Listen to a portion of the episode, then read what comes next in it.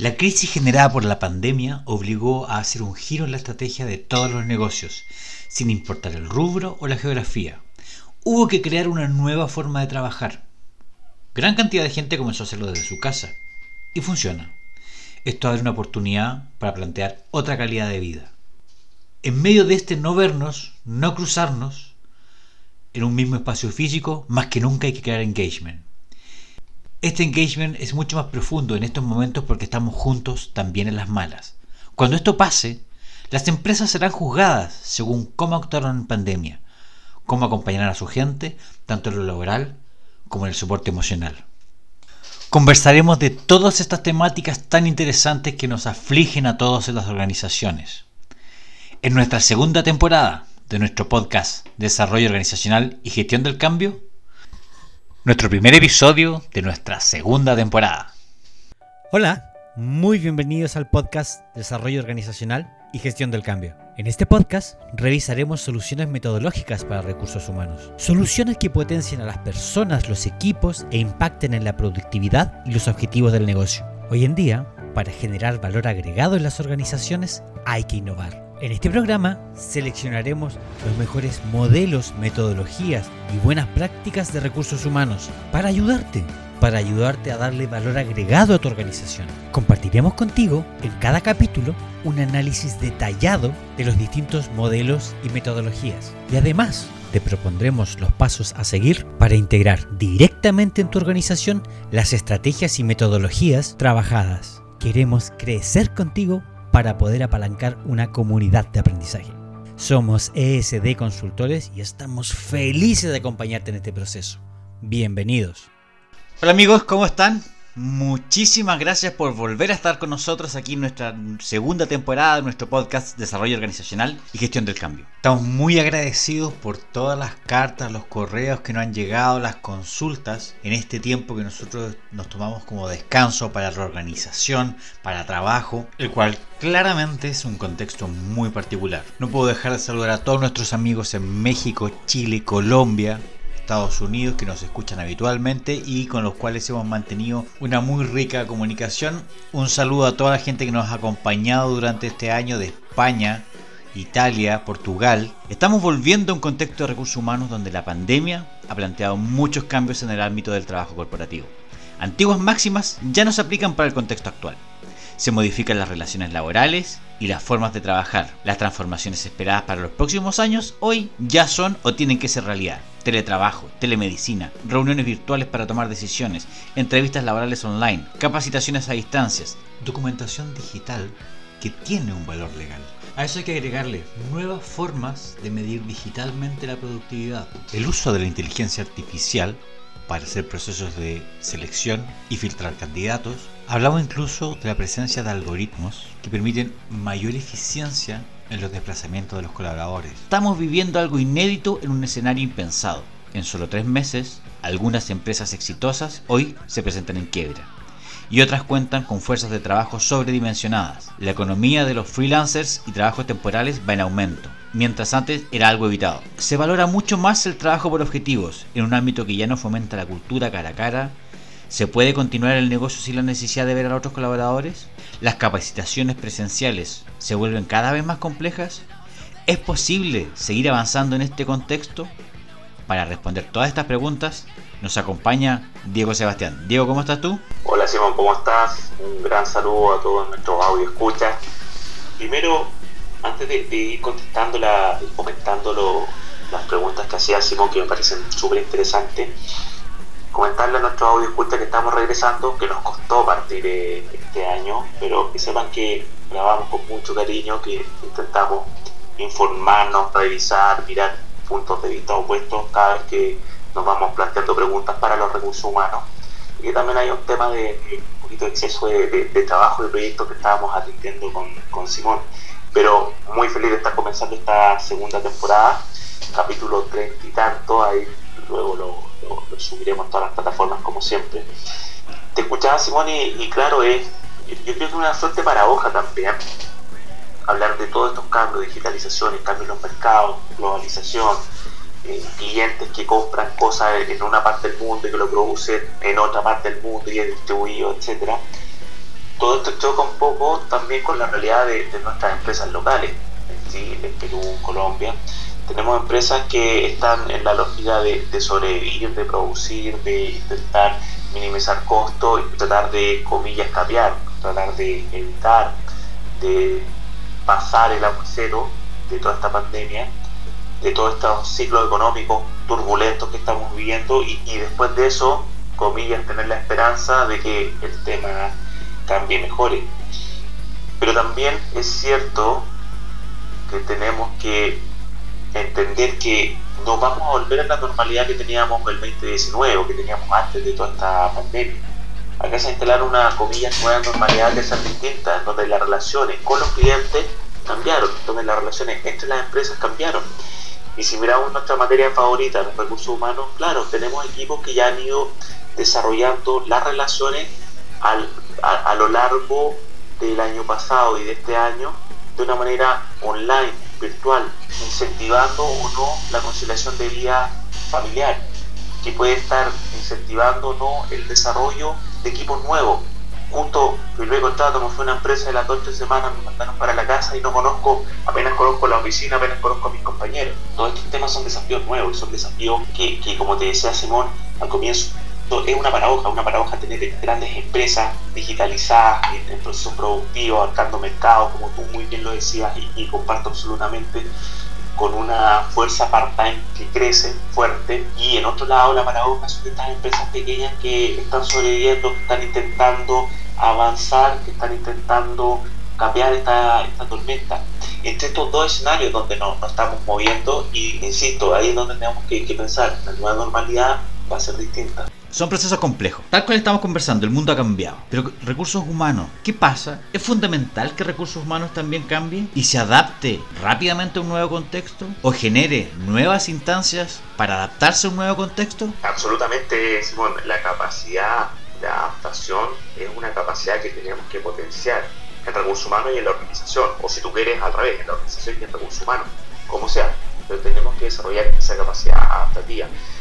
A mí me preocupa a veces hablando con, con, amigos, con amigos clientes, que están un poco en la lógica de la rana hervía, de la parábola de la rana hervía, que viene cambiando todo, pero no nos damos cuenta que está cambiando. Y intentamos seguir repitiendo las mismas pautas que en el pasado fueron exitosas y que no te garantizan que en el futuro vayan a ser exitosas. Puede que sí, como puede que no, pero eso implica que puede que no el desarrollar estas capacidades adaptativas, tener un pequeño grupo de, de, de equipos de trabajo pensándose cómo puede ser el futuro, pensándose en cómo podemos hacer las cosas distintas, más eficientes o cómo podemos ofrecer productos, servicios. Entonces esa capacidad adaptativa es la que tenemos que ir potenciando. Ahora, la pregunta, Simón, también es, bueno, ¿cómo potenciamos esa capacidad adaptativa? Ok, yo estoy de acuerdo en eso. Potenciar la capacidad adaptativa internamente, potenciar la capacidad adaptativa en ese contexto. Pero ¿cuán preparados estamos para este nuevo contexto? ¿Cuáles son las brechas que hay que cortar? ¿Cuáles son las habilidades que hay que desarrollar? Claro, esto no es estudio que nosotros, ese consultor, y yo acá cito a Juan Carlos Einhol en, el libro Capacidad Práctica, para ser súper responsable con la, con la cita. Y es interesante, Simón, porque habitualmente las organizaciones suelen ser más jerárquicas, en Latinoamérica suelen ser más jerárquicas, donde hay uno que manda y los demás van obedeciendo. Y justamente desarrollar la capacidad adaptativa tiene que ver con generar instancias participativas para la organización, de manera que primero todas las voces, los ángulos sean escuchados, y en segundo lugar también que nos permita ir entendiendo desde, desde otro punto de vista los fenómenos que estamos estudiando.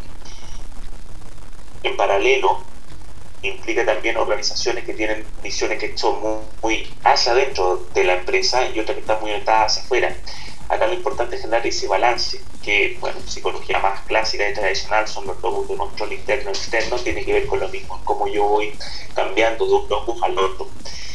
Y en tercer lugar, dice eh, Juan Carlos, que la capacidad adaptativa tiene que ver con cómo yo enfrento resuelvo los conflictos. Lo, lo, lo resuelvo de manera autoritaria, golpeo la mesa, de manera participativa, preguntando, innovando cómo lo hago y cómo ejerzo la autoridad. Porque es distinto cuando una organización tiene una capacidad adaptativa de una manera participativa, donde están todos los sujetos, todas las personas mirando ese futuro a tener una organización en donde todos miran al líder y es el líder, o más bien dicho, es el jefe el que decide y está mirando el futuro. Y el jefe se puede equivocar.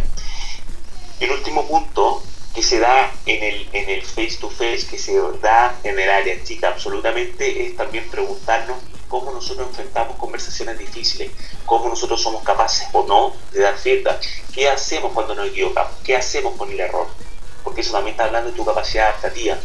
Está claro que si yo analizo el error, tengo una tremenda oportunidad de generar lecciones aprendidas, pero si yo voy a buscar el culpable, voy a buscar el responsable de ese error, lo que estoy haciendo no es desarrollar la capacidad adaptativa, no estoy desarrollando la capacidad de aprendizaje organizacional. Acá lo que estoy haciendo es identificar y castigar a la persona que se equivocó. Parece una respuesta muy sencilla de hacer. Parece que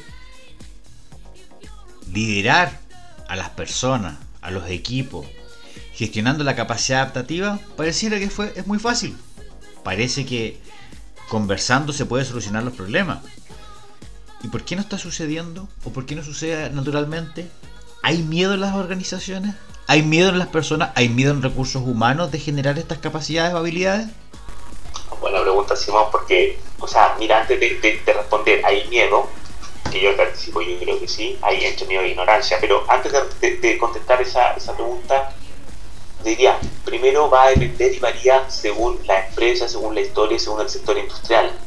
Está claro, pero he escuchado algunos, eh, algunos informes de inversiones hoy día en la mañana que hablaban que habían algunos inversores muy conocidos que estaban pasando desde inversiones en acciones tecnológicas, estaban cambiando nuevamente a em, acciones más tradicionales del tipo retail, del tipo eh, empresas vinculadas al, trato y manejo del desecho o empresas vinculadas a, la salud y la farmacéutica, dejando sectores industriales de tecnología. Entonces, eso también se está dando cuenta con cómo, por, por esta misma crisis, las miradas van cambiando, los focos, los intereses y las expectativas respecto del futuro van cambiando poco a poco. Hasta hace un año atrás, dos años atrás, todos apostaban por Netflix, por Uber, por Booking, eh, etcétera, Airbnb evidentemente, pero en este contexto todas esas han ido cambiando. Obviamente hay algunas como Uber o como Amazon que se mantienen muy fuertes, pero hay otras que perdieron mucho campo porque no estaban preparados,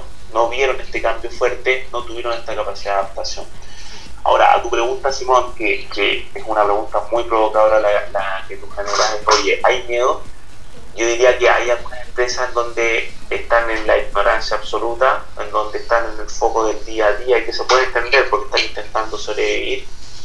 Hay otras empresas que están en la lógica de la parabola, la, la panetía, que ya lo comentábamos al comienzo, que están viendo que cambia, están viendo que el agua está un poquito más tibia, que el ambiente está cambiando, pero no están haciendo nada a lo más estarán asustadas y efectivamente esas empresas pueden tener distintos grados de miedo. Hay otras empresas que están trabajando que, que, en vez de estar preocupadas, están ocupadas y efectivamente están desarrollando estas habilidades.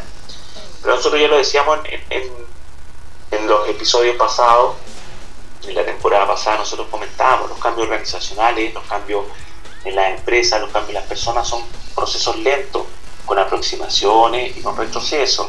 Entonces hay que armarse paciencia y sobre todo hay que ir planificando esto.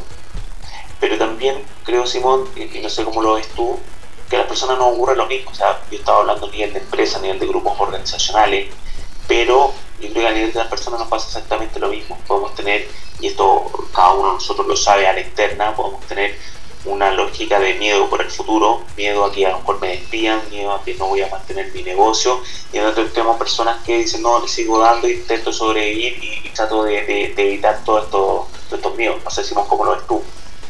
Sí, yo creo que en ese sentido el miedo a la incertidumbre de todo lo que nos está pasando, ya vamos para el segundo año con la pandemia, las cuarentenas, todo esto, obviamente genera una sensación de incertidumbre. Y eso obviamente nos implica tener miedo frente a nuestro accionar. Pero yo me quiero enfocar en recursos humanos. ¿Cuánto miedo puede haber en las personas que trabajamos en recursos humanos para apalancar estos cambios? ¿Cuántos miedos puede haber para generar las instancias, validarse dentro de la organización como una oportunidad porque estar en los, en los, mejores tiempos, ser eficiente en la administración de recursos humanos y en la gestión del desarrollo organizacional es fácil. Hoy es el momento de tomar unos grandes desafíos desde recursos humanos, desde apalancar esto sin miedo, eh, empatizando obviamente tiene que estar, pero la pregunta sería, ¿tenemos las herramientas para eso de recursos humanos? ¿Las personas tienen realmente las herramientas para poder apalancar este cambio? Pasa, Simón, que yo creo que la pregunta es anterior, después viene la, pregunta de si tenemos las herramientas. Yo creo que la pregunta anterior es, ¿tenemos el sentido de urgencia de que tenemos que desarrollar esta capacidad adaptativa? ¿Tenemos el sentido de urgencia de que tenemos que cambiar? ¿Tenemos el sentido de urgencia que tenemos que construir una visión, una planificación y un sueño, un proyecto empresa distinto y que esa construcción ocurra entre todos? La respuesta en, muchos casos pareciera ser que no. Y la segunda pregunta es, ¿cómo construimos esa visión? Y ahí yo lo engancho con lo que tú decías recién, Simón. Si el recurso humano está con el CEO, con la primera línea de la empresa, y en ese sentido somos capaces de promover, de incentivar, de fomentar esa construcción de una visión compartida que empezamos a contar, que empezamos a ser participativa a todos los trabajadores, evidentemente el, panorama empieza a cambiar. Desde un miedo individual, desde una ansiedad individual, empezamos a construir un sueño en el futuro y eso te moviliza, te genera energía, te motiva. Entonces, después de eso viene la pregunta, ¿tenemos las herramientas? Las herramientas yo creo que existen en distintos niveles, desde, nuestro buen amigo Excel, pasando al Access, a los ERP y otras metodologías como la Agile, pero el desafío es cómo yo todas estas herramientas, cómo yo todas estas metodologías las oriento a ese sueño compartido, a esa estrategia, a esa planificación, a eso construimos antes entre todos y que nos protege del tiempo. Claro, claro, es cierto. Como tú dices, tiene que haber una visión, una, un panóptico desde, desde la organización para ver cómo la organización va adaptándose y sobreviviendo y, creci- y sigue creciendo. Entonces, voy a bajar un poco más. Las personas, los equipos, ¿tenemos las habilidades para, para manejar estas herramientas? ¿Tenemos las habilidades para enfrentar ese sentido de urgencia? ¿Tenemos las habilidades para co-construir una visión? Acá, Simón, en cuanto toda la inversión anterior que ha hecho la empresa en el liderazgo te empieza a marcar la diferencia. Porque gran parte de esa construcción de habilidades y de sueños compartidos viene dada por el liderazgo. Sea liderazgo formal, de la organización, de, la, de, los cargos, etcétera, pero también no olvidemos el liderazgo informal, o si tú quieres, en, palabras más millennium, cuáles son mis influencias de mi empresa. Esos dos clústeres de líderes son aquellos con los cuales nosotros tenemos que empezar a trabajar y es con ellos que vamos generándonos estos sentidos de urgencia, estas visiones, esta comunicación al resto y esta involucrar al resto de los trabajadores. Insisto, y de ahí vamos guiando con el resto de, las herramientas. Y en este contexto, en este contexto que quizá en muchas organizaciones tienen que reinventar su visión, reestructurarla, redefinirla. Quizá el recursos humanos tiene que tomar el coraje, perder el miedo o desincentivar el miedo para generar el cambio y apalancar los cambios en la organización. ¿Qué es lo que debería hacer recursos humanos hoy en este contexto? Tanto a nivel latinoamericano como europeo. teniendo en cuenta el tema este de la visión futura compartida, del, del sentido de urgencia que lo estábamos comentando, del actualizar todos los procesos, los sistemas, las normas a estas nuevas estrategias, a estos nuevos sentidos, llegamos al punto de la cultura. Y ahí el recurso humano también es un movilizador, un facilitador de la cultura organizacional.